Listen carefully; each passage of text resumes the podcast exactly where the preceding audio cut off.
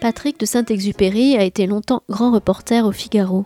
Il a reçu le prix Albert Londres et le prix Bayeux des correspondants de guerre. Il est le cofondateur de la revue 21, dont il est le rédacteur en chef depuis 10 ans. Jeudi 10 juin 2021, Patrick de Saint-Exupéry présentait à la librairie Ombre Blanche son ouvrage La Traversée, une odyssée au cœur de l'Afrique, paru aux éditions Les Arènes. Bonsoir, bienvenue. Euh, Bonsoir.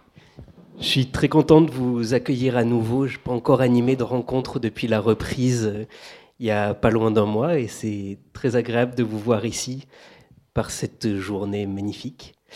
Euh, et je suis très content aussi parce que j'ai le plaisir de d'introduire une rencontre avec Patrick de Saint-Exupéry que je pense certains d'entre vous connaissent, mais je vais quand même vous laisser parler de votre parcours parce que je pense qu'il y a une réflexion sur le journalisme euh, et, le fait d'être reporter qui est important et euh, qui est importante et qui est très présente dans les livres que vous avez écrits euh, sur la question du Rwanda, notamment.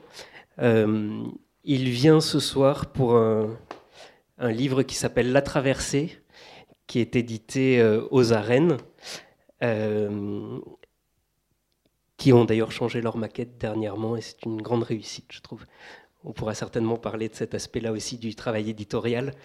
Euh, voilà, donc je vais vous laisser parler un petit peu de votre parcours, l'évoquer, ce que vous avez fait, vos différentes casquettes, peut-être avant qu'on en vienne directement au thème du livre. D'accord. Bonjour, euh, je m'appelle Patrick de Saint-Exupéry, euh, je suis journaliste, auteur. Euh, j'ai commencé à travailler très tôt en fait dans la presse régionale, dans la presse nationale. J'ai beaucoup travaillé sur l'étranger, j'ai suivi pas mal de crises, pas mal d'endroits, dans pas mal de lieux. Et euh, j'ai toujours euh, apprécié, enfin aimé suivre les, choses sur le long terme. Euh, le Rwanda dont nous allons parler, je, travaille sur le Rwanda depuis 1990. Euh, donc ça fait plus de 30 ans là maintenant, euh, sur l'Afghanistan depuis 30 ans aussi. Enfin voilà, j'aime bien suivre un certain nombre de choses dans, la durée. Euh, j'ai travaillé pendant très longtemps au Figaro. J'ai quitté le Figaro pour créer des revues avec Laurent Beccaria, des arènes, la revue 21 dans un premier temps, une revue de, grands reportages, la revue 6 mois, une revue de, photos de, de, grands reportages, et puis nous avons voulu poursuivre l'aventure, puisque c'était de réussite, en nous disant jamais deux sans trois. Et donc nous avons lancé un hebdomadaire euh, qui n'a pas marché du tout. Et donc euh, nous avons perdu, euh, tout perdu. Les revues existent toujours, mais, mais ailleurs. Voilà. c'était il n'y a pas très longtemps, c'était il, y a trois ans. et aujourd'hui, je, je, travaille dans l'édition où je, je lance aussi une collection Arène Reporter. Voilà. Et sur le, journalisme, euh, oui, ça a été ma vie, enfin c'est ma vie.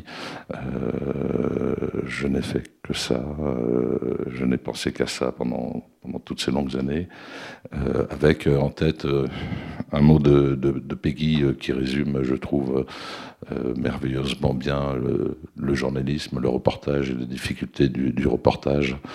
De, mémoire, hein, ce mot de Peggy, il faut toujours dire euh, ce que l'on voit, euh, et ce qui est plus difficile, voir ce que l'on voit. Et euh, j'ai trouvé cette phrase d'une force incroyable, parce que dire ce que l'on voit, c'est la base, mais parvenir à voir ce que l'on voit, ça paraît extrêmement simple, c'est un exercice incroyablement euh, compliqué qu'on ne cesse d'apprendre en permanence. Parvenir à voir ce que l'on voit, à vraiment voir. Merci pour cette entrée en matière.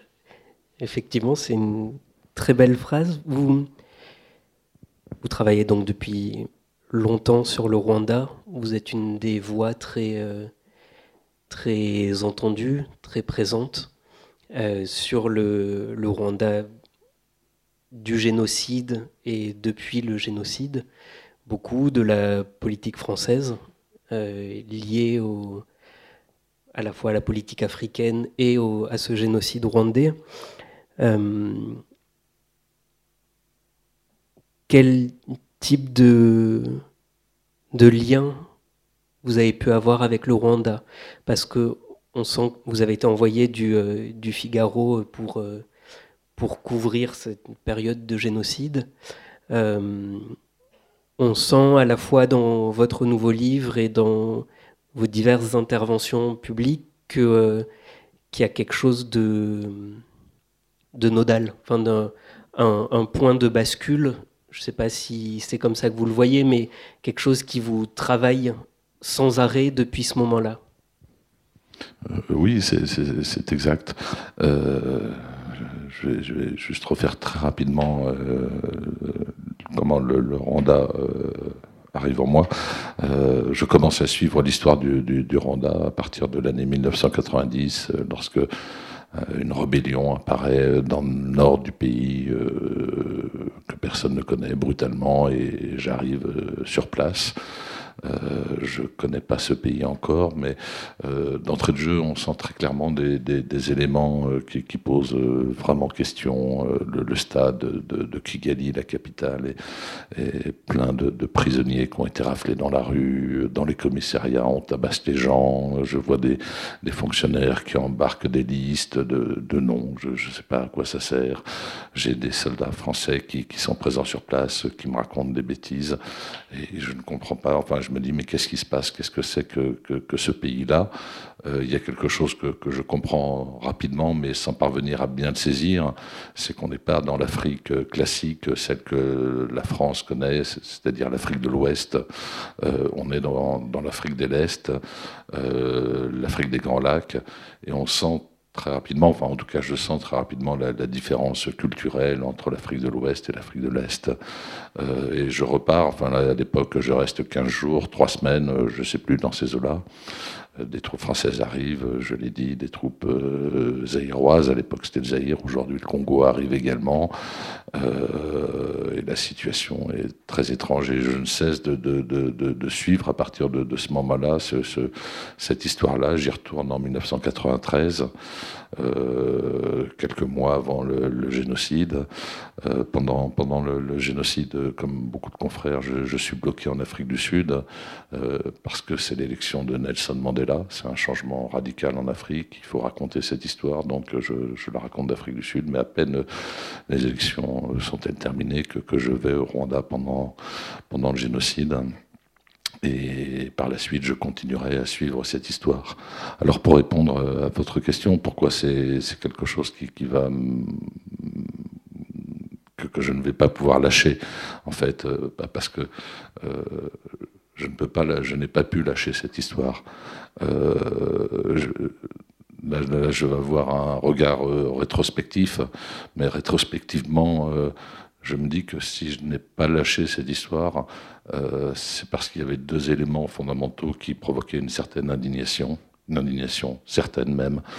Euh, c'est que dans cette histoire, euh, je vois un déni d'humanité et un déni du fait politique en Afrique. Et je trouve que c'est inadmissible. Et donc j'ai continué à travailler sur cette histoire, travailler sur cette histoire pour de plus en plus la comprendre, pour mieux l'intégrer, et parce que je, voyais une histoire euh, s'écrire euh, qui était, que, je trouvais perverse, que je trouvais biaisée, que je trouvais euh, construite artificiellement. Et ça, je n'étais pas prêt à l'accepter.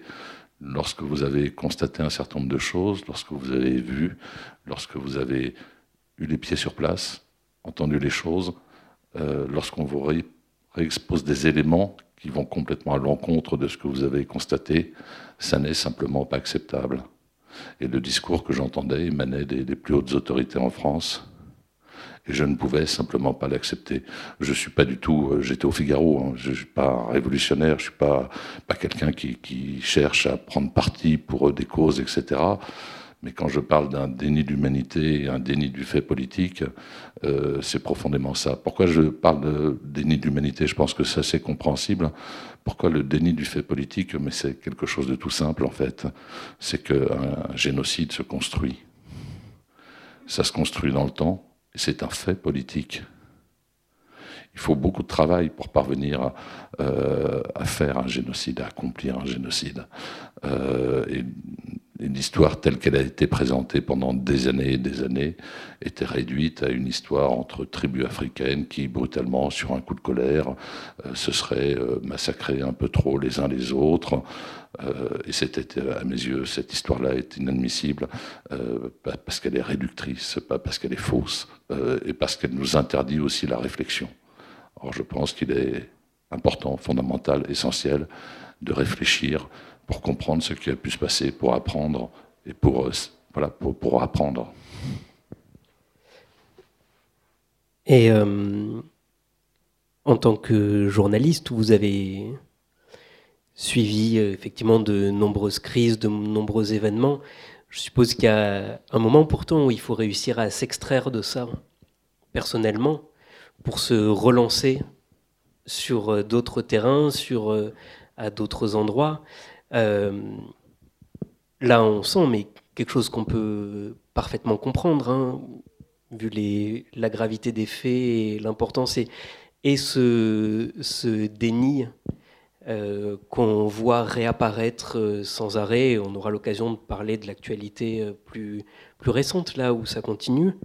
Est-ce que c'est la volonté de ne pas lâcher, de continuer à, approfondir un thème, à rétablir des vérités. Euh, mais est-ce qu'il n'y a pas quelque part un, manque de... Euh, enfin, ou est-ce que vous n'avez pas l'envie de, prendre le souffle et de dire, bon ben, maintenant euh, j'ai d'autres choses à, couvrir, j'ai d'autres attributions, j'ai d'autres... Ah, oui, oui, non, mais j'ai fait beaucoup d'autres choses en même temps. Je, n'ai pas fait que ça, mais, mais ça, a toujours été présent pendant ces 30 ans, même si je n'ai pas fait que ça, même si j'ai fait beaucoup d'autres choses, ou raconté beaucoup d'autres histoires, ou aller dans beaucoup d'autres endroits. Euh, mais euh, pour être sincère, euh, bon, d'abord, juste quelques éléments de base. C'est très difficile d'imaginer ce qu'est un génocide. On en a des, images en tête, mais celles du Rwanda sont très différentes des images qu'on a en tête. Lorsqu'on parle de génocide, on a la plupart du temps les, images de l'achat en tête, euh, des images de, camps d'extermination, des miradors, euh, l'hiver, euh, le froid, enfin voilà, c'est ce genre d'images au Rwanda. Il faisait beau pendant le génocide. Il n'y avait pas de mirador, il n'y avait pas de camp d'extermination. Le pays entier était devenu un camp d'extermination. Il n'y avait pas de lieu spécifique, il n'y avait pas d'appareil dédié. Donc voilà, déjà, le premier effort à faire, c'était de, sortir de, la représentation euh, classique ou traditionnelle que, l'on peut avoir de, ce fait. Euh, ensuite, le, deuxième point euh, qui était marquant sur la réalité du génocide, c'est qu'on entend souvent dire qu'un génocide, c'est indicible. mais qu'est-ce que veulent dire ces mots indicibles? Qu'est-ce que signifient réellement ces mots indicibles? Ben, Je l'ai expérimenté pour de vrai, pas, simplement dans, le vocabulaire, mais euh, j'ai compris ce que ça voulait dire. ce que ça veut dire, c'est pas qu'on ne peut pas le dire, c'est qu'il n'y a plus personne pour le dire. Parce que c'est une œuvre totalitaire, c'est une extermination, hommes, femmes, enfants, vieillards, enfants.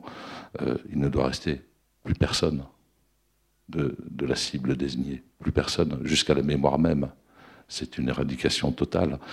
Et quand je dis que je l'ai prouvé physiquement, lorsque je suis arrivé au Rwanda pendant le, génocide, c'était à la mi-mai 1994, euh, j'ai d'abord roulé trois jours dans ce pays, sans entendre un mot, avec des morts.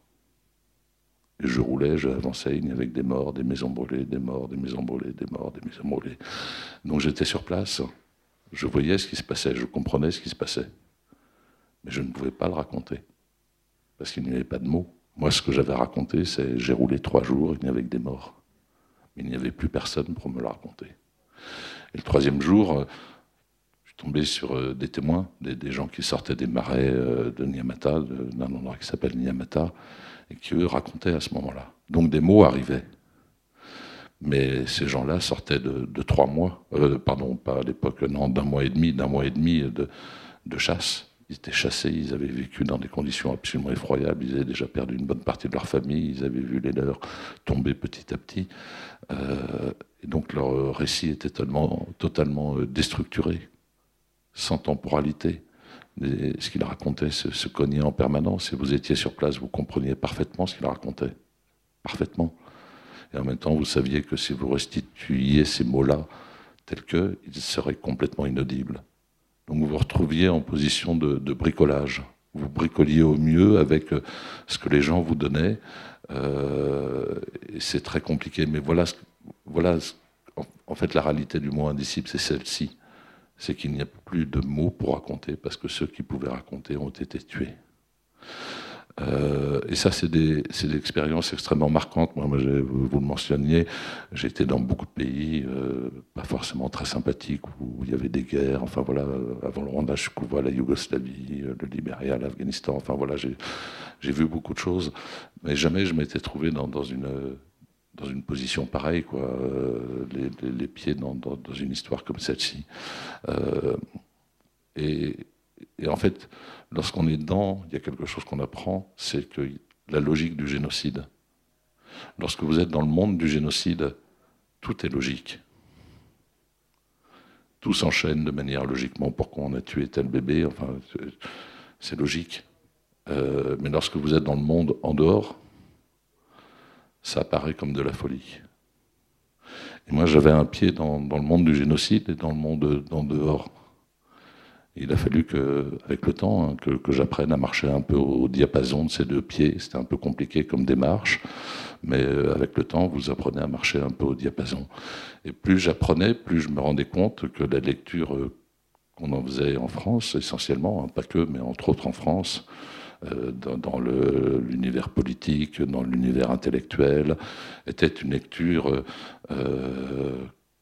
insupportable insupportable, parce qu'on venait réduire un événement extraordinaire, singulier, unique, enfin unique, pas, pas, pas unique, mais, mais qui arrive extrêmement rarement.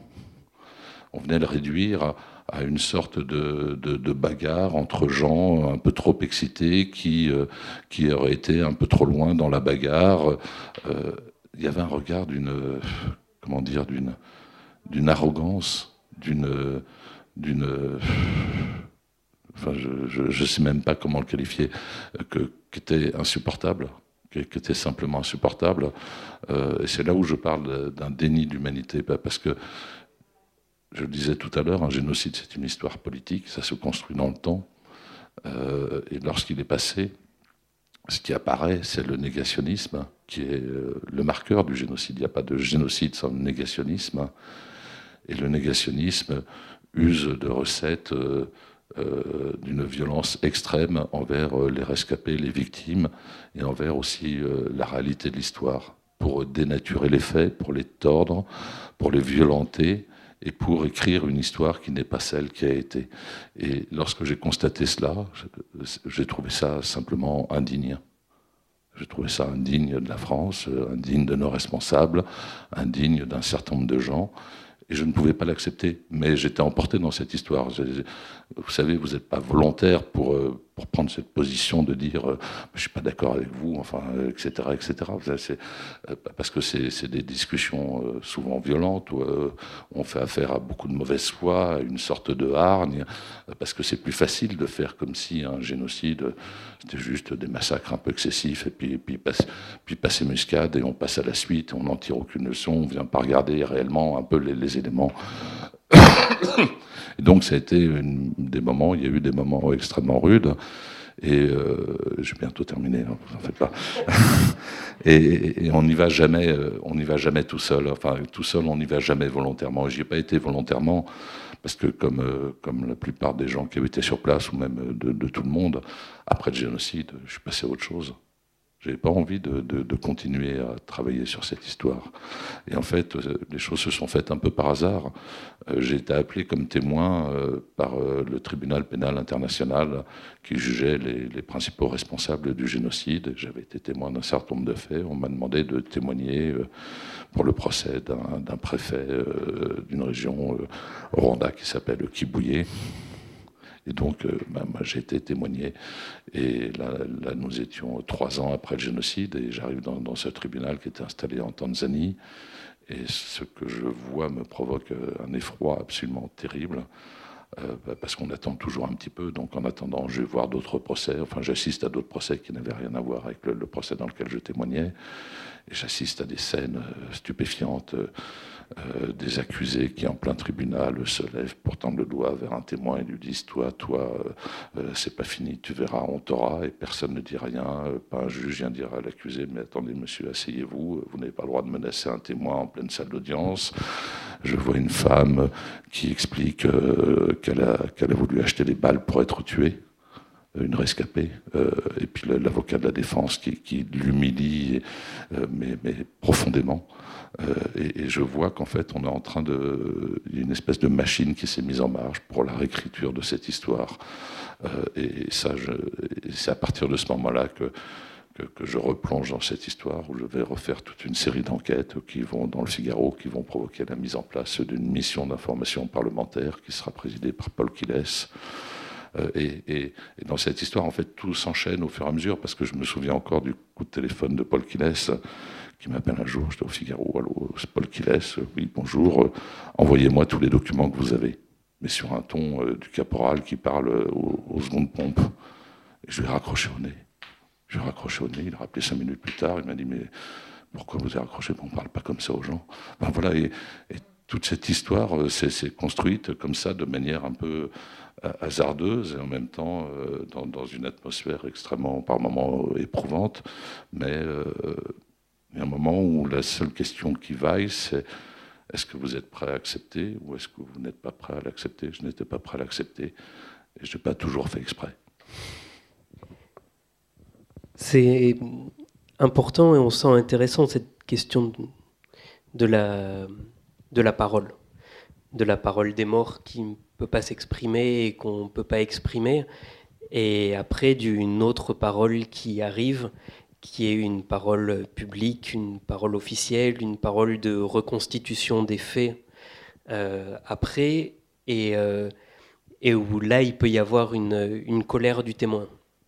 À un moment, de dire, euh, ah non, en fait, ce que, ce que nos représentants sont en train de raconter, ce que des journalistes sont en train de raconter, ce que des personnes qui ont pris part à ce génocide sont en train de raconter, c'est une reconstitution totale et qui nie la possibilité du témoignage ou la valeur du témoignage. Et ça, ça a été, euh, j'ai eu l'impression, ce que vous avez essayé de faire déjà dans un premier livre, Complice de l'inavouable, qui était euh, l'idée de d'aller de manière euh, assez frontale, de dire c'est faux. Il y a une parole qui est fausse, il y a des responsabilités qui ne sont pas endossées. Euh, et il y a quelque chose d'absolument inacceptable qui est en train de se mettre en place, qui est effectivement une parole euh, révisionniste et que vous ne pouviez pas entendre à ce moment-là. Oui, euh, révisionniste, voire négationniste il y a une chose qu'il faut bien comprendre dans, les mécanismes qui permettent à cette parole euh, euh, d'emplir euh, l'espace après que les faits aient été commis. en fait, c'est des choses toutes simples, mathématiques presque. Le, génocide des Tutsis du, Rwanda fait un million de morts en l'espace de 100 jours. Ce sont des chiffres qu'on n'a jamais vus. Le, plus important des, camps d'extermination, le plus efficace, n'est jamais arrivé à un tel rendement pendant la Seconde Guerre mondiale. Jamais. Euh, mon point de vue, c'est que c'est un génocide extrêmement sophistiqué. Sophistiqué, pourquoi? Parce qu'il n'y a pas eu besoin de mettre en place un appareil d'extermination spécifique. Beaucoup ont participé à ce génocide. Parvenir à entraîner toute une population à commettre un acte pareil, c'est quelque chose d'extrêmement sophistiqué, je trouve. Le deuxième point qui me fait dire cela, c'est qu'il n'y a pas eu besoin de secret. Pendant la Seconde Guerre mondiale, la politique de la Shoah était secrète. Là, au Rwanda, ça s'est produit au vu et au su du monde entier.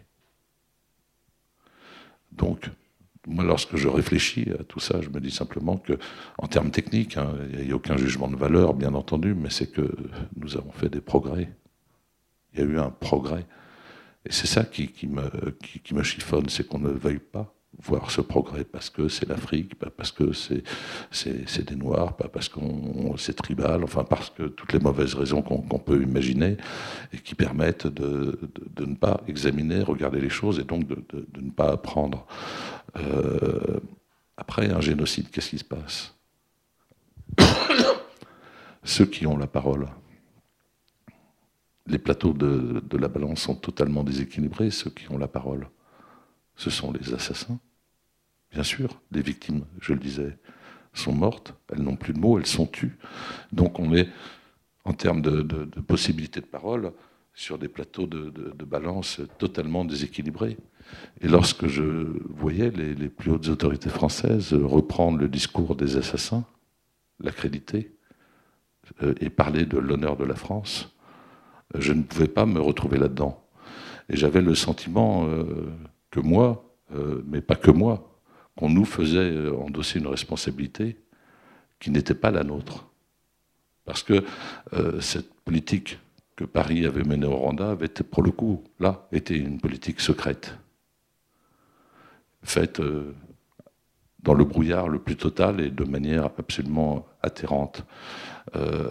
Et donc, ce n'était plus possible de si, enfin, on peut toujours se taire, mais euh, on peut toujours faire comme si.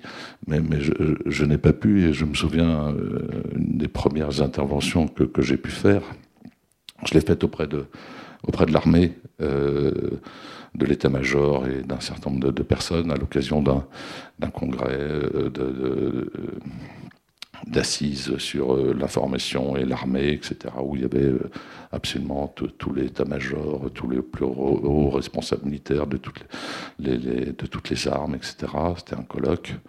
Euh, et j'ai raconté une histoire que, dont j'avais été témoin pendant, pendant le C'était c'était de, trois ans après, je, crois, les faits. Euh, j'ai raconté une histoire simplement, c'était sur une colline où, euh, euh, j'accompagnais un groupe de soldats. Nous étions tombés sur des rescapés qui étaient dans une situation absolument incroyable. les soldats n'avaient pas les moyens d'intervenir à ce moment-là. Ils sont revenus à leur camp de base, hein, qui était distant d'une dizaine de kilomètres. Hein. J'étais avec eux. Ils ont averti leur hiérarchie. Et la hiérarchie n'a pas bougé. Il a fallu que trois jours plus tard, euh, un autre groupe de soldats désobéisse aux ordres pour se rendre sur place et parvenir à déclencher une opération de secours. Et le fait que la hiérarchie n'ait pas bougé posait un énorme problème. Et lorsque j'ai raconté cette histoire devant tout l'état-major, il y a toujours en général un petit verre après un jus de tomate ou quelque chose, j'ai vu 30 euh, têtes d'officiers euh, qui me tiraient, qui me faisaient la mine sombre et crise. Euh, qui était en colère, hein, mais qui me disait rien, bien entendu. Mais, j'ai compris que de ce jour-là, j'aurais des relations compliquées avec un certain nombre d'entre eux, pas aucune raison personnelle, hein, mais euh, que ça allait être extrêmement compliqué. Euh, mais voilà, petit à petit, il y a un certain nombre de choses que vous comprenez, que vous additionnez, puis qui vous amènent à faire des pas supplémentaires, mais justifiés en permanence, parce que simplement vous ne pouvez pas l'admettre. Vous ne pouvez pas admettre que. Moi, je ne pouvais pas admettre que l'on me parle de l'honneur de la France, alors que j'ai l'impression que l'honneur de la France, ce n'était pas la question, et que nous étions plutôt. Euh, que, les autorités politiques s'étaient compromises dans, cette histoire-là, et euh, dans une histoire dont je n'étais absolument pas responsable. on voulait absolument m'embringuer sur un bateau euh, qui était un bateau fantôme, un bateau fou, et je, n'étais pas d'accord. Voilà un peu les, racines euh, de, cette colère, hein, parce que c'est vrai que pendant des années, des années, j'étais en colère. J'étais en colère quand j'entendais des hommes politiques. J'étais en colère quand j'entendais un certain nombre de discours que je trouvais inadmissibles. Euh, en fait, ça commençait très tôt, parce que quelques mois après la, la fin du génocide des Tutsis du Rwanda, euh, il y avait une conférence euh, France-Afrique avec le président François Mitterrand, qui était le, grand maître, le grand ordonnateur de cette conférence. Il s'est tout de suite posé un problème, on était quelques mois après la, fin de, l'événement. Hein. Euh, dans la version écrite de son discours, il était fait mention des génocides. Les? Moi, j'en avais vu un, je n'avais pas vu des à l'oral, le président François Mitterrand prononce le génocide. Donc c'est quand même très problématique. Donc euh, je vais poser la question, Monsieur le Président, euh, quelle est la bonne version, les ou le? Et là, on a vu hein, François Mitterrand complètement patouillé pendant, pendant 20 minutes, essayant de répondre à la question sans parvenir à répondre jusqu'au moment où il va former les, sa réponse de manière claire. Et sa réponse de manière claire sera, je la, synthétise, il n'y a pas eu un génocide, il y en a eu deux. Euh, les Tutsis ont subi un génocide, mais vous croyez que les Tutsis, une fois la victoire, euh, que ça s'est arrêté Autrement dit, les Hutus subissent aussi un génocide? Et d'entrée de jeu, cette théorie du double génocide, quelques mois après, qui était une théorie portée, mais dès l'origine, hein, dès la construction du génocide, euh, par ceux qui allaient le commettre, euh, se retrouvaient euh, reprises des propos des plus extrémistes qui, avaient créé et organisé ce génocide, se trouvaient euh, accrédités par les propos du président François Mitterrand, chef de l'État français. C'était stupéfiant. Au début, je n'y ai pas vraiment cru, enfin, parce que c'est des propos qui reposaient sur des rumeurs, sur des éléments complètement vérifiés. Dans le premier livre que j'ai consacré à cette, histoire rwandaise de la France, je parle de cette hypothèse du double génocide en, cinq lignes. Ça, ça, tient en cinq, six lignes pour l'écarter parce que ça ne vaut pas plus à ce moment-là. Nous sommes euh, dans les années 2000, ça ne vaut pas plus. Euh, mais peu à peu, au fil des années, je vois cette théorie euh, prospérer, se développer de plus en plus, s'accréditer. C'est une théorie qui est pratique, hein, puisque il y a eu un premier génocide, il y a eu un deuxième, donc les, les victimes sont devenues les assassins, les assassins sont les victimes, donc la balle au centre, puis tout ça, c'est une histoire très compliquée. Et puis circuler, il n'y a rien à voir. Hein. vous voyez, c'est une histoire qui ça permet de noyer le poisson. Ça permettait de noyer le poisson.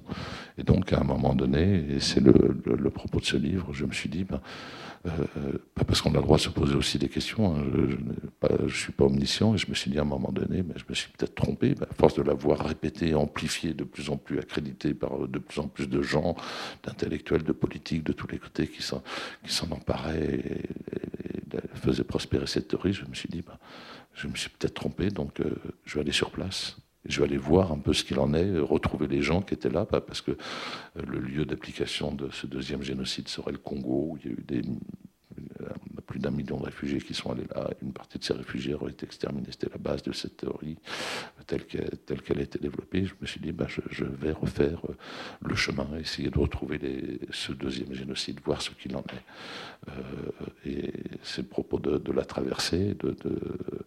Et, simplement, je ne trouve pas de trace de ce deuxième génocide. Il n'y en a pas eu. Il n'y en a eu qu'un, un seul. Et effectivement, donc c'est un, un livre qui est écrit sous la forme d'un parcours qui va de Kigali à Kinshasa, grosso modo, euh, où vous essayez de remonter les différents lieux de, euh, fuite des réfugiés Hutus euh, qui ont quitté le, le Rwanda suite au, au, changement de régime et et donc pour beaucoup sur euh, ce million et quelques de réfugiés en fait euh, suivi des... il, y a eu, il y a eu un mouvement de foule, disons, c'est ce qu'on y entend. Et petit à petit, ce groupe d'élite, il y a des... Euh, certains fuient dans les forêts, certains reviennent progressivement au Rwanda.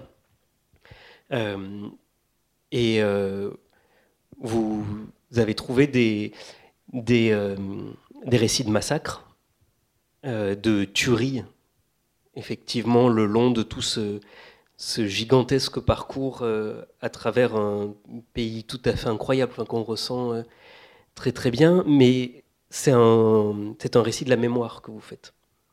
C'est-à-dire d'aller à la, à la poursuite des traces restantes. Donc on n'est pas dans un livre d'histoire, mais on est bien dans votre parcours il y a de ça trois ans, je crois, euh, de rencontres et de, de de ces témoignages, de ces traces? Je ne suis pas sûr qu'on soit pas dans un livre d'histoire dans le sens où, à un moment donné, mais, mais je ne connais pas la frontière, euh, le témoignage participe de l'histoire. Et donc, euh, il y a une sorte de, superposition qui s'opère, mais, c'est une frontière un petit peu indéterminée, un peu floue. mais effectivement, en tout cas, c'est un livre de mémoire, parce que dans dans, ce livre-là, dont, ce que j'expose dans l'avant-propos, le, prétexte, l'idée, euh, c'est quand même quelque chose de très simple. Cent ans avant que la France, très exactement avant que la France n'intervienne au Rwanda, donc en 1990, hein, qui, est, le premier moment d'intervention militaire euh, française, euh, un autre auteur, Conrad, était en train de, remonter le, commencer sa remontée du fleuve Congo euh, pour faire le. Il allait, ça allait devenir le cœur de ténèbres. Et c'est très exactement 100 ans d'écart. Et en fait, en 100 ans d'écart, euh, d'une certaine manière, euh, c'est de la mémoire, mais c'est la mémoire. c'est beaucoup de mémoires qui se rencontrent et qui se traversent. C'est la mémoire du génocide, c'est la mémoire des rescapés, c'est la mémoire des assassins aussi. Euh, c'est la mémoire euh, du colonialisme aussi, euh, de l'Afrique aussi, c'est aussi une part de mémoire sur les représentations que l'on a.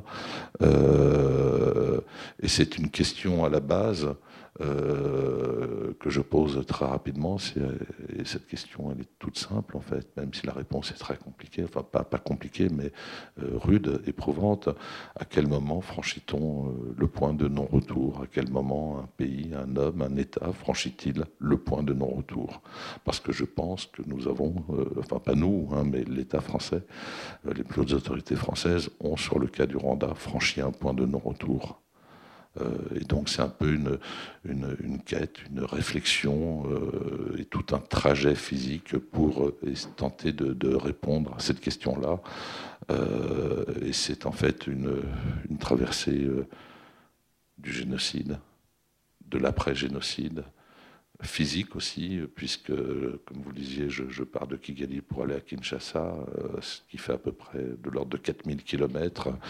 Euh, dans, dans, la forêt équatoriale, ce qu'on appelle, ce que les Congolais appellent la mousse. Euh, il n'y a pas de route, il n'y a pas de moyens, il n'y a rien. Quoi. Euh, ça a pris trois mois pour, pour, faire ça, dans des conditions parfois un peu euh, compliquées.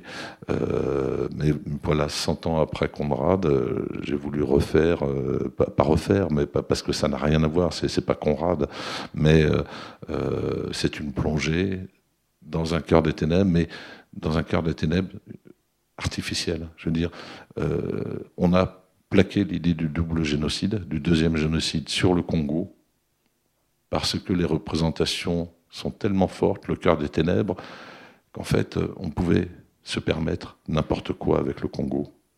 Parce qu'on se disait, euh, personne n'ira voir. Ce pays est trop grand, trop immense, trop compliqué.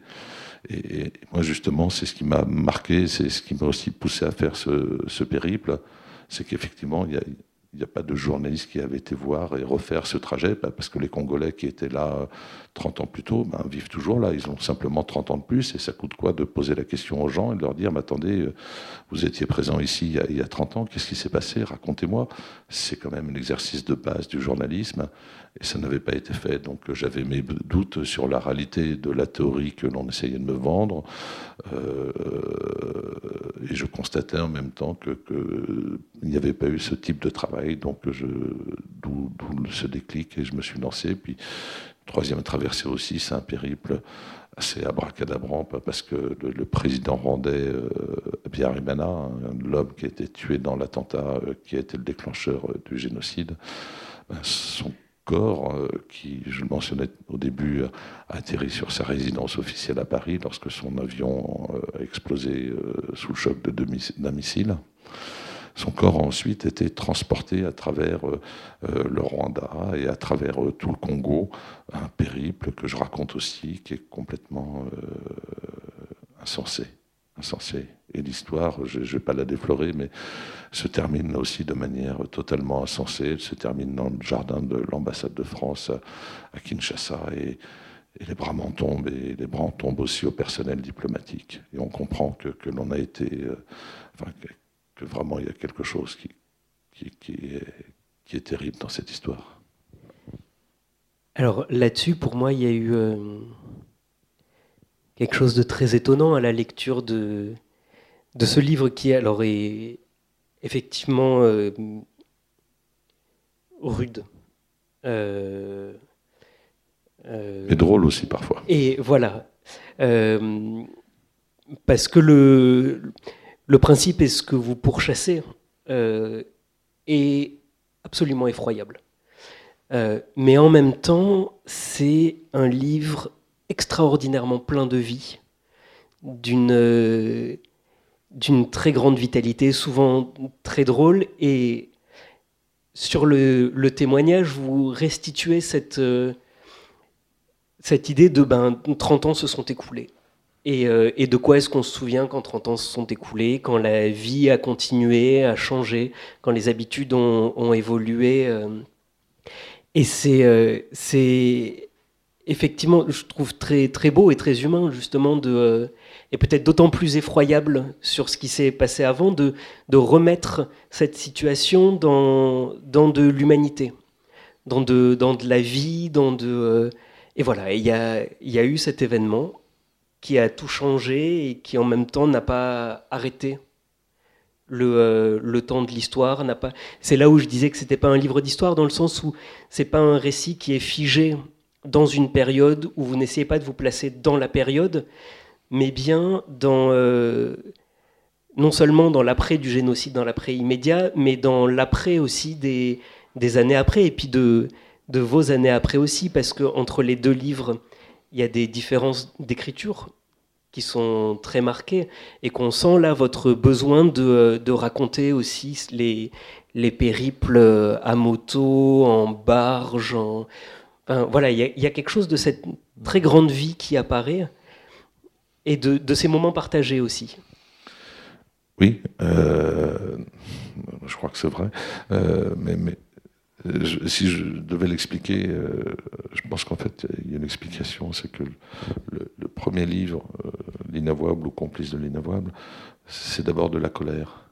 Euh, c'est une profonde colère euh, argumentée, hein, c'est pas une colère gratuite, hein, c'est très argumenté. Il y a beaucoup d'éléments, hein, les mêmes d'ailleurs dont on parle aujourd'hui, hein, alors que le livre a bientôt 20 ans. Euh, mais c'est beaucoup de colère. et puis depuis, enfin, j'ai passé, je retourne régulièrement au Rwanda, je, je, vous le disais tout à l'heure, et j'ai beaucoup discuté avec les rescapés. Et je crois que de fait, j'ai assimilé une partie de la culture euh, rescapée. Et euh, un des points saillants de la culture euh, rescapée, c'est l'humour. Ça paraît paradoxal, mais c'est très fort. Et c'est l'humanité. on apprend, on a des leçons d'humanité, mais, c'est des baffes incroyables.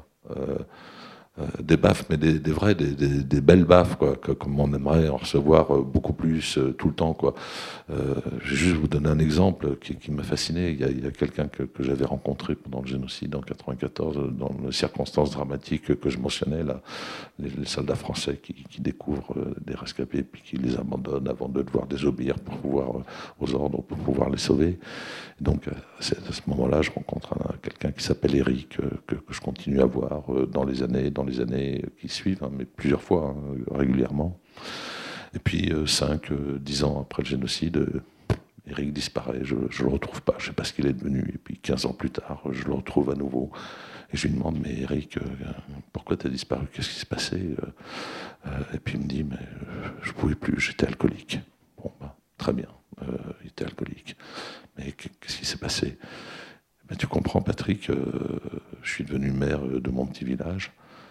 Et euh, pendant des mois et des mois, j'ai dû signer des bons euh, d'attribution pour les maisons.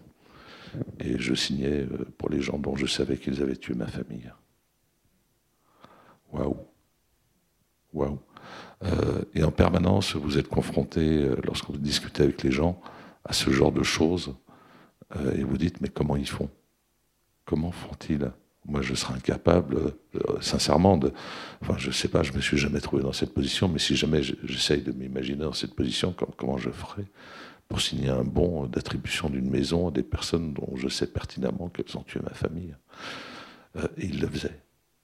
Parce, parce que lorsqu'on est rescapé, le passé est mort. Enfin, le passé, c'est un trou vertigineux. Et on n'a qu'une solution. Ou bien on tombe dans le trou, ce qui arrive à un certain nombre de gens, ou bien on décide de se construire un avenir. Et pour se construire un avenir, on est prêt à payer le prix. mais le prix est incroyablement lourd.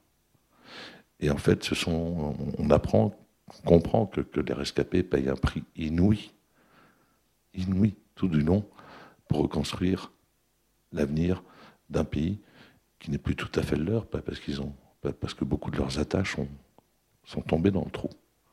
Et il y, a un côté presque c'est un mot trop fort, mais qui n'est pas faux non plus, sacrificiel à un moment donné.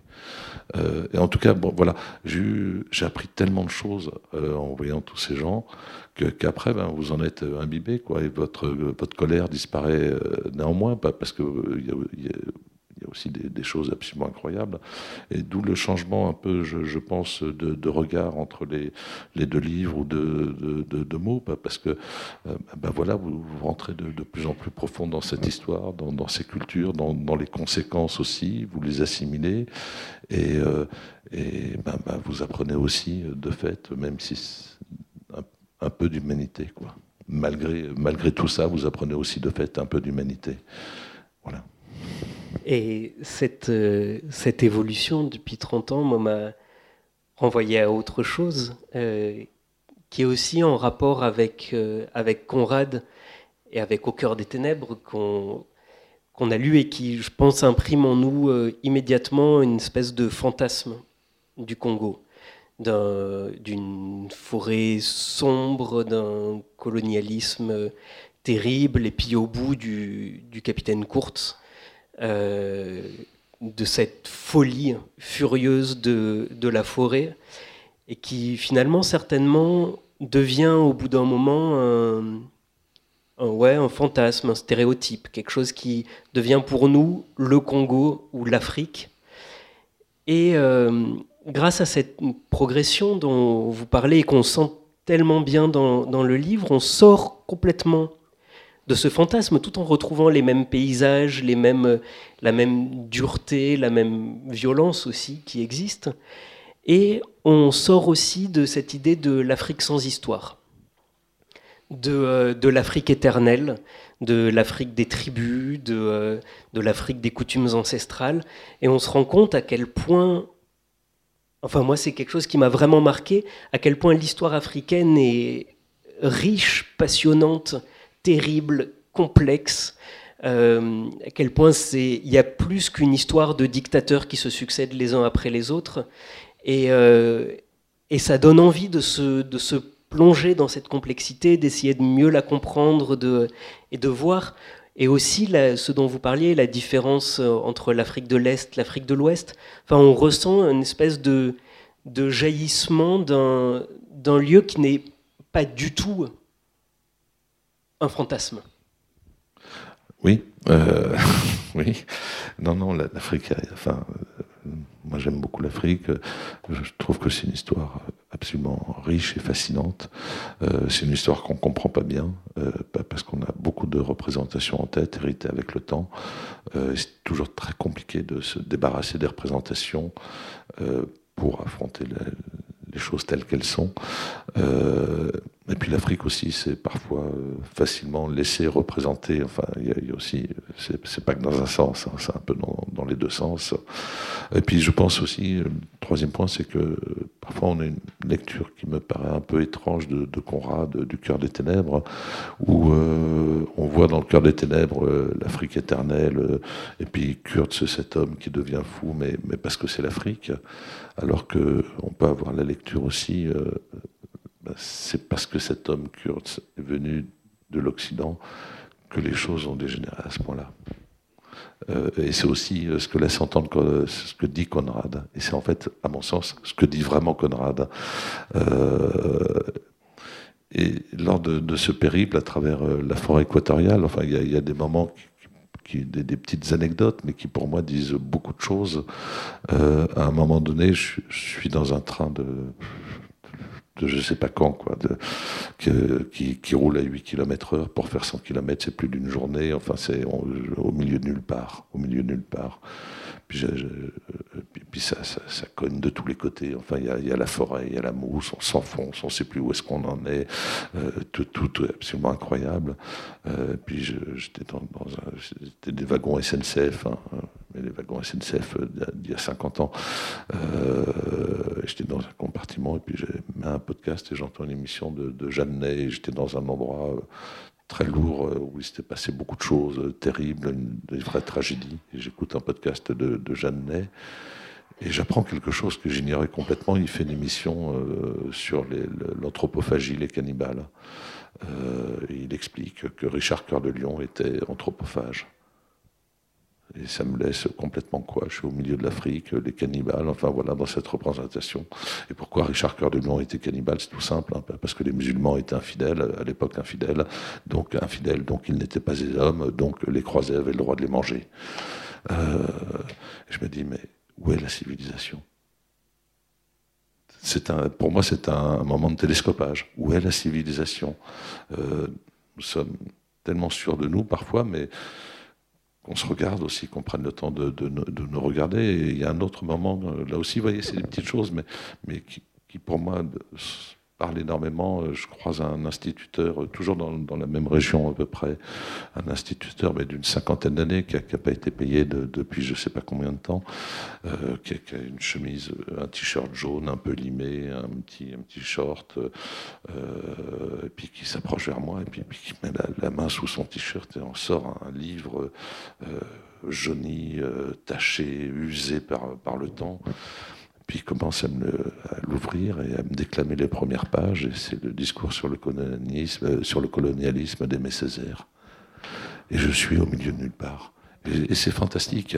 Et alors que, vu de loin, euh, ben non, c'est. Voilà, voilà, non. Et, c'est plein de rencontres de ce type-là. Euh, et pourtant, le, fond de l'histoire est, très dur. Et en même temps, il y a, voilà, il y a toutes ces rencontres et toutes ces ces capacités euh, qu'a l'Afrique, qu'ont les Africains aussi à vouloir mettre des choses en place. Et euh, une des difficultés, euh, c'est le regard que l'on porte sur ce continent, qui est en fait un regard extrêmement lourd et pénible et réducteur, parce que cette théorie du double génocide va faire énormément de dégâts au Congo dans le sens où les politiques français ou les intellectuels français l'ont amplifié. Euh, il parle à la radio lorsqu'on est au milieu de la forêt, quand il n'y a pas de route, quand il n'y a pas de communication, ben on écoute la radio. Et donc beaucoup de Congolais aujourd'hui sont persuadés d'avoir été les victimes d'un deuxième génocide. Parce que nous, entre guillemets, euh, l'avons dit, etc., parce que des gens le disent. Et donc il y a une espèce de victimisation qui entretient la haine. Euh, et c'est absolument incroyable de, voir que, de constater que les points de vue que l'on peut adopter ici ressemblent parfois des, des, des d'essence que, l'on déverse sur des situations qui, sont euh, compliquées. Et il y a, une, mon sens, une grande inconscience ou une grande méchanceté. C'est un mot qu'on entend souvent en Afrique hein, lorsqu'on veut dire de quelqu'un que je ne vais pas parler bien, mais que c'est un véritable salaud. Euh, un Africain dira jamais de quelqu'un qu'il est un salaud, il dira il est méchant. Et je trouve que c'est un beau mot lorsqu'il est prononcé comme ça. Je trouve que c'est un mot qui, dit beaucoup de choses. Il est méchant. Et parfois, euh, lorsqu'on discute avec les Africains, on peut avoir le sentiment que, encore une fois, pas nous, pas vous, pas moi, mais, mais que nous avons des points de vue méchants sur l'Afrique. Je, vous laisse réfléchir à des questions que vous auriez à poser, à des interrogations. Euh, on n'a pas beaucoup abordé le, vraiment l'enquête et, euh, ce que vous trouvez, ce que vous débusquez. Euh, on peut peut-être alors rapidement euh, passer quand même. Cet après-midi, bon, je commençais à travailler en début d'après-midi et je me suis dit bon, je vais quand même faire une, dernière action pour préparer cette rencontre. et j'ai été dans le rayon, j'ai pris le, Dictionnaire amoureux de la géopolitique d'Hubert Védrine, euh, qui est sorti il y a peu de temps. Euh, et, j'ai regardé ce qu'il avait inscrit à Rwanda. Euh, et vous pourrez demander à mon collègue Adrien, je suis revenu dans le rayon, je m'étais un peu écarté pour lire, je suis revenu très très mal.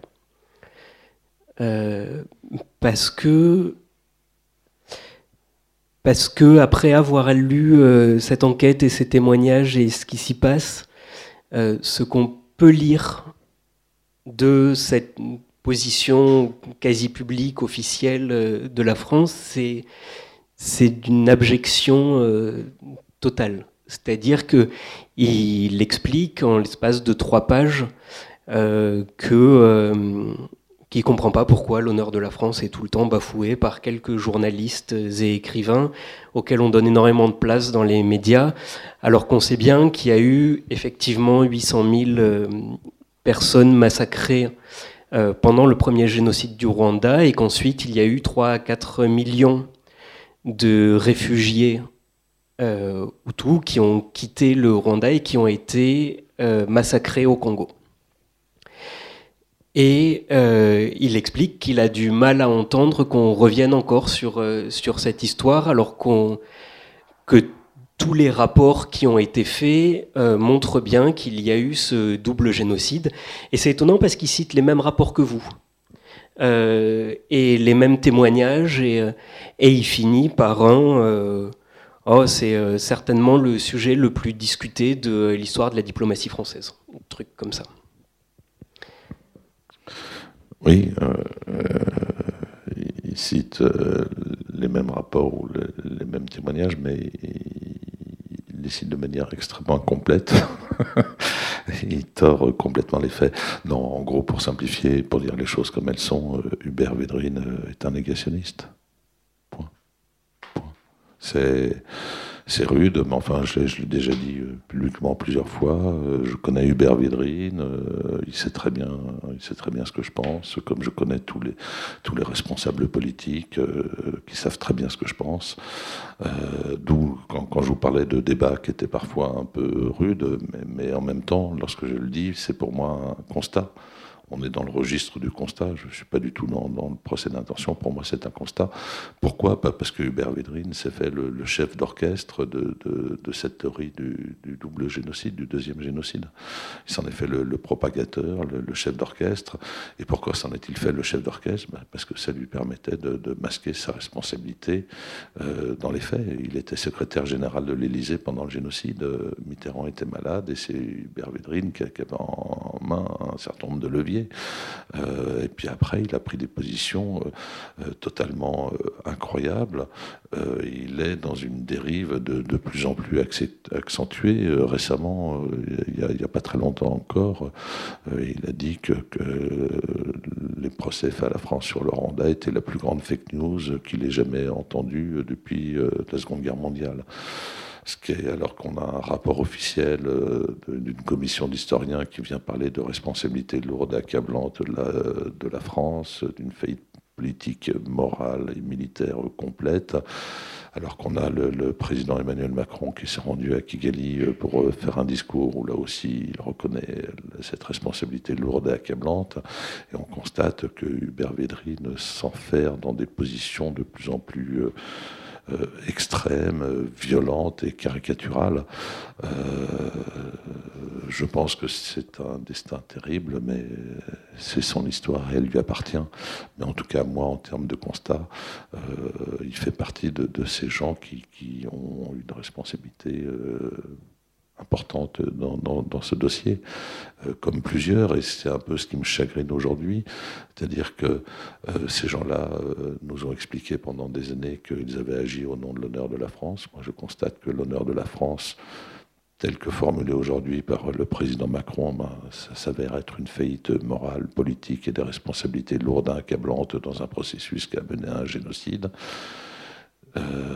mais est-ce que Hubert Védrine devra répondre un petit peu à un moment donné euh, de tous les propos qu'il a pu tenir et de tout ce qu'il a essayé de nous faire croire Je pense que ça serait bien, non pas que je cherche à ce qu'il soit condamné, ça je m'en fiche totalement, mais ça serait bien qu'à un moment donné, une politique euh, qu'il puisse répondre de, de, ses actes, formuler un certain nombre de choses. Je pense que ça serait bien pour, pour nous. Voilà.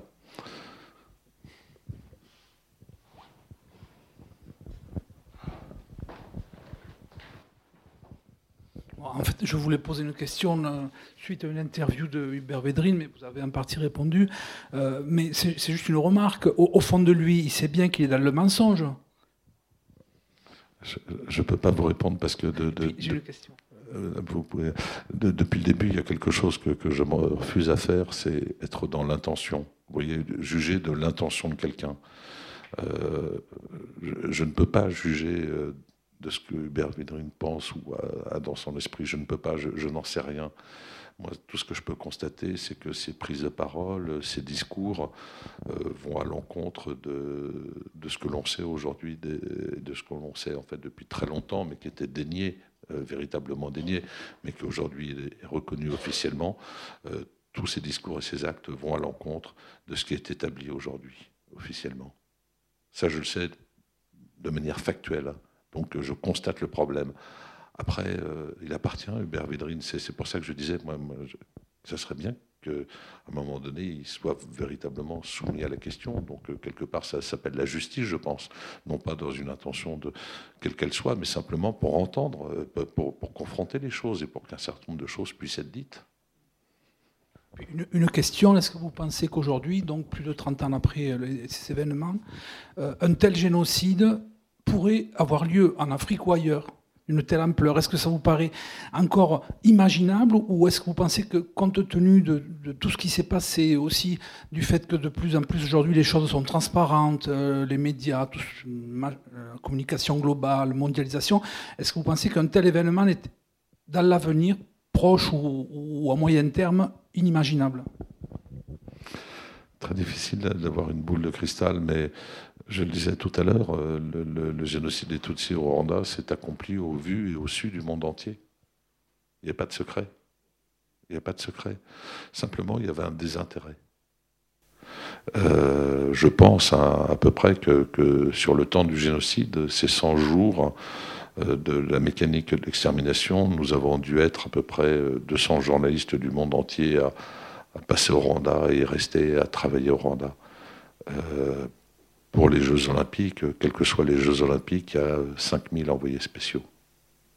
Voilà. 5000 envoyés spéciaux pour des Jeux Olympiques, 200 pour un génocide en Afrique. Euh, un deuxième point que je mentionnais tout à l'heure, c'est que je, voyais, entre guillemets, un progrès, une sophistication dans la mécanique du génocide. Euh, lorsque j'ai travaillé sur ce génocide, moi, euh, on retrouvait des, au Rwanda hein, des livres de, sociologues français, hein, Roger Musiculi, etc., un certain nombre de gens qui ont travaillé dans, la sociologie, on, les retrouvait euh, sur les tables de chevet des, intellectuels rwandais. des livres comme Paul Yakov, L'éloge de la haine, ou Propagande, etc., par, par un russe. Euh, tous, ces, corpus étaient étudiés par euh, les intellectuels qui ont préparé euh, intellectuellement la mécanique du génocide. et ça, ça a pris des années et des années, et ça s'est fait dans une indifférence assez importante. donc après, il y a quelque chose que je vais répéter, mais parce qu'on a, du, je pense, du mal à l'intégrer, c'est le côté totalitaire de ce projet génocidaire. Et des gens qui sont lancés dans un projet totalitaire vont avoir une énergie, une ressource absolument incroyable. Pendant des années et des années, ils vont travailler, travailler, travailler leur projet. Ils vont préparer les esprits, préparer les esprits, préparer les esprits. Et ça, est-ce qu'on sera capable de le voir la prochaine fois que ça se produira? Parce qu'il n'y a pas de raison que ça ne se reproduise pas à un moment donné. Malheureusement, enfin, j'aimerais bien croire, ou plus jamais ça, mais je ne crois pas beaucoup de fait. Euh, est-ce qu'on sera capable de le voir? Je crois que c'est le, défi. Est-ce qu'on sera capable de voir le prochain mécanisme de préparation? Voilà. Au-delà, je, ne peux pas avoir de réponse. Il y a moi quelque chose qui m'a qui a été dur. Alors, au-delà de ce dont vous parliez sur sur Védrine de ne pas pouvoir se mettre à sa place, pour moi, il y a eu une incompréhension totale du pourquoi il y a un moment où euh, ces négationnistes, ces personnes qui interviennent, qui n'étaient pas tous directement en place, etc., euh, ça laisse en tant que lecteur dans une forme d'abîme, d'incompréhension, non, seulement par rapport à l'acte génocidaire, mais aussi par rapport aux raisons des uns et des autres. Euh, et je pense qu'il y a quelque chose auquel, effectivement, on ne peut pas répondre. C'est un ce que j'essayais de, dire tout à l'heure quand je disais qu'il y a le monde du génocide et, il y a le monde normal, quoi, que dans le monde du génocide, tout est logique, mais que vu du monde normal, ça paraît comme être une folie. Quand je parlais des, deux jambes un petit peu, il faut souvenir euh, des mots euh, que, vont entendre une délégation juive qui, va aux États-Unis en 43, en 44, je ne sais plus très bien la, date, voir le secrétaire, le secrétaire d'État de, Roosevelt à l'époque, avec tous les documents et les témoignages de la Shoah pour essayer de, faire comprendre aux Américains ce qu'est la Shoah. Euh, ils ont tous les tout est documenté. Et le secrétaire d'État leur répond Je ne peux pas y croire, je ne veux pas y croire. Et c'est des mots extrêmement importants, euh, parce que c'est là on est vraiment dans, dans, un mécanisme. Je ne peux pas y croire, je ne veux pas y croire. C'est un mécanisme psychologique qui est ancré en chacun de nous et à juste titre, parce que rentrer dans la, logique du génocide, c'est quelque chose d'extrêmement violent, parce que ça vous oblige à, être à nu, quoi. Vous perdez votre peau, vous perdez vos nerfs, euh, vous êtes plus que, que, des os, quoi. C'est un monde d'os. Et c'est la difficulté des rescapés, c'est que ils ont été réduits à un monde d'os et ils essayent de, retisser euh, quelques nerfs, euh, quelques, tissus pour, parvenir à vivre. Euh, c'est ça la réalité d'un génocide. Euh, et donc on a toujours du, mal à, le voir. Quoi. Euh, et pour vous donner quand même une idée de cette difficulté, j'ai accompagné un groupe de, jeunes juifs, de, jeunes étudiants juifs qui, qui allaient au Rwanda au nom du dialogue des mémoires, ce qui était un très beau projet. Quoi. Ils avaient leur histoire, qu'ils connaissaient par cœur, hein, bien entendu. Ils avaient décidé de faire ce voyage pour euh, la rencontre des mémoires et essayer d'apprendre les uns des autres. Et à un moment, dans, le minibus qui nous transportait, un des, jeunes étudiants s'est effondré en larmes. On sortait d'un mémorial, il avait entendu des histoires, il venait de prendre le choc du, génocide de, de pleine face. Il est tombé en larmes euh, au milieu du minibus, il a répété ces mots, je ne peux pas y croire, je ne veux pas y croire. Mais sans le faire exprès. Ça, lui est venu naturellement. Il le disait en toute bonne intention. Il avait vu, il avait compris, il savait. Mais en même temps, il, affrontait ce, réflexe où on a envie de, voilà, de fermer les yeux, de, fermer les oreilles de ne plus rien voir. Euh, donc la compréhension de ces mécanismes est extrêmement compliquée. C'est douloureux, mais en même temps, c'est nécessaire parce que ça se reproduira forcément. Et par rapport à ça, il y a quand même des, des pays, alors vous les évoquez, euh, comme l'Afrique du Sud après l'apartheid, comme euh, l'Espagne après le, euh, le, franquisme, qui ont essayé de mettre en place des, des systèmes, des commissions vérité, réconciliation, etc. on sent de votre part une, une alors, réticence, le terme est sûrement mal choisi, mais mais ça n'a pas l'air d'être pour vous l'outil qui, euh, qui peut fonctionner.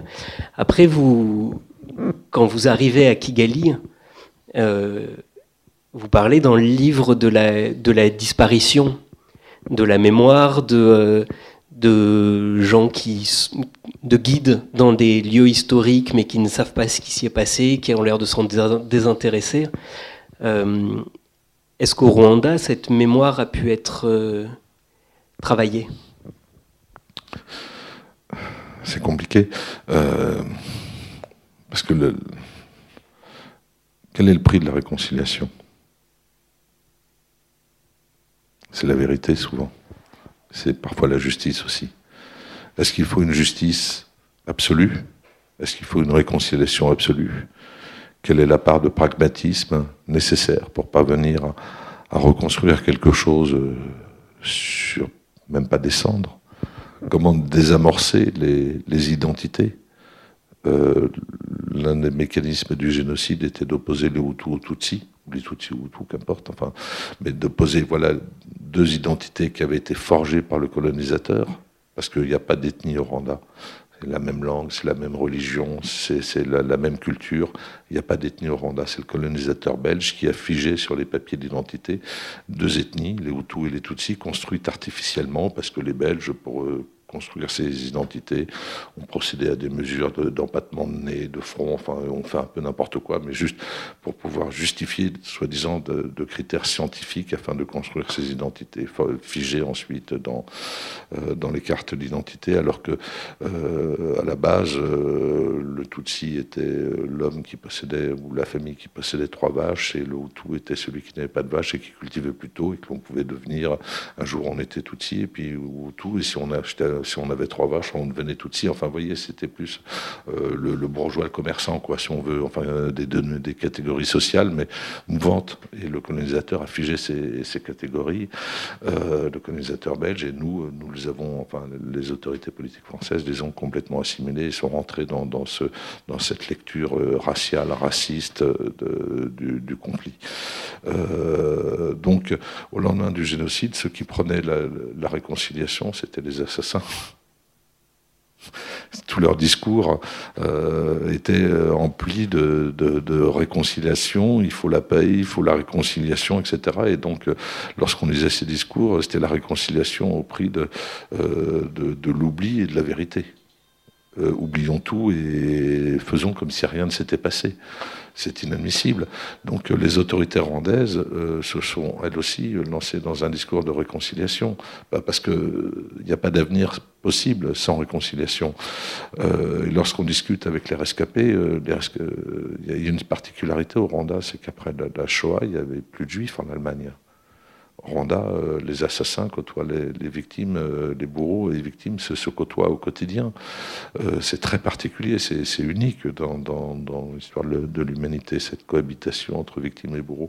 Et lorsqu'on discutait avec la rescapée, lorsqu'on discute avec la rescapée de la réconciliation Rwanda, ils vous disent, ils savent très bien qui a tué qui. A tué qui. Bon, avec le temps, les choses s'estompent, hein, parce que ça fait quand même 30 ans, donc on est en train de changer de génération. Mais le pardon n'est pas possible. Un, rescapé ne pardonnera jamais, mais il pourra faire semblant.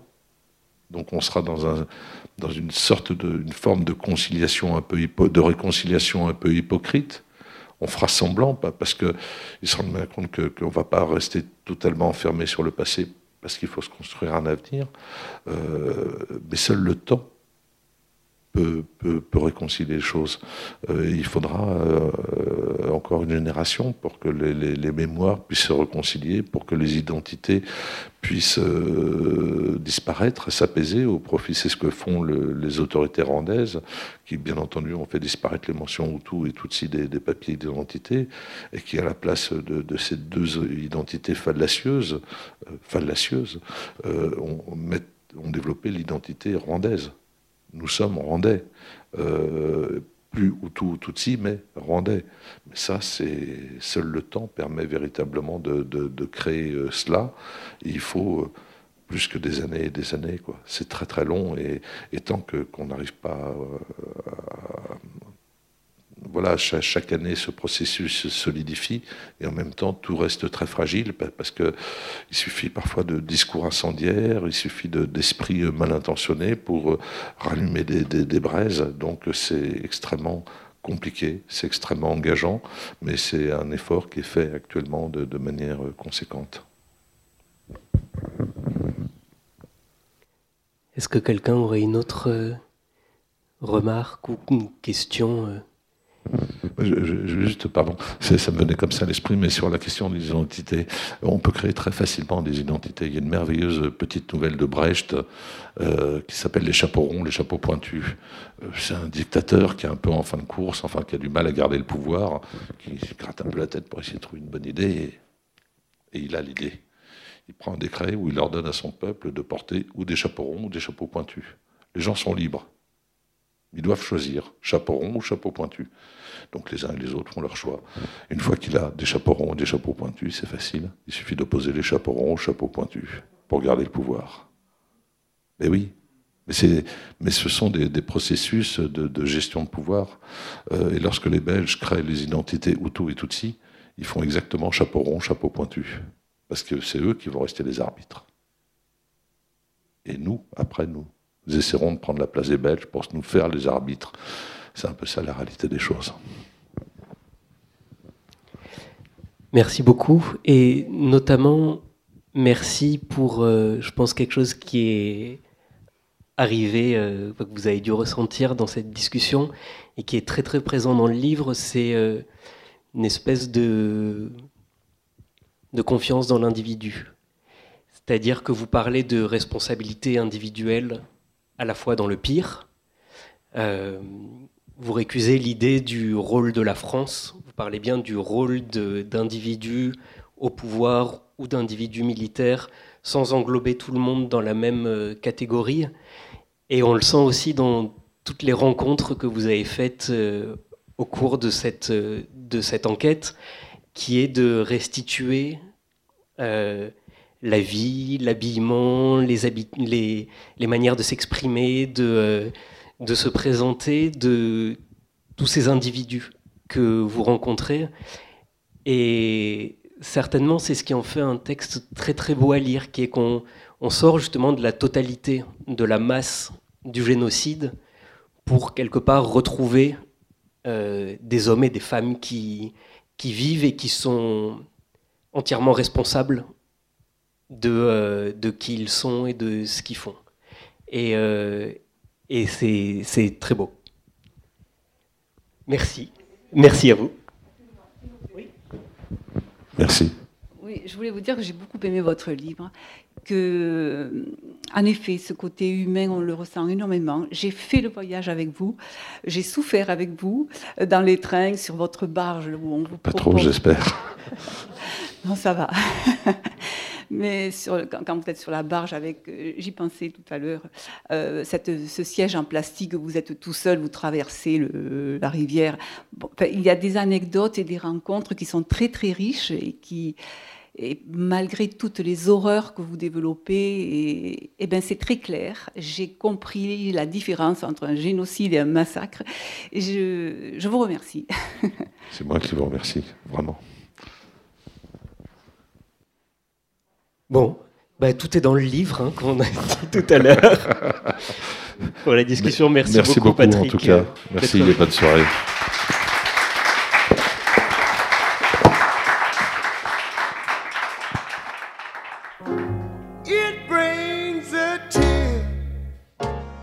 Vous venez d'écouter Patrick de Saint-Exupéry pour la parution de son ouvrage La Traversée aux éditions Les Arènes à la librairie Ombre Blanche jeudi 10 juin 2021.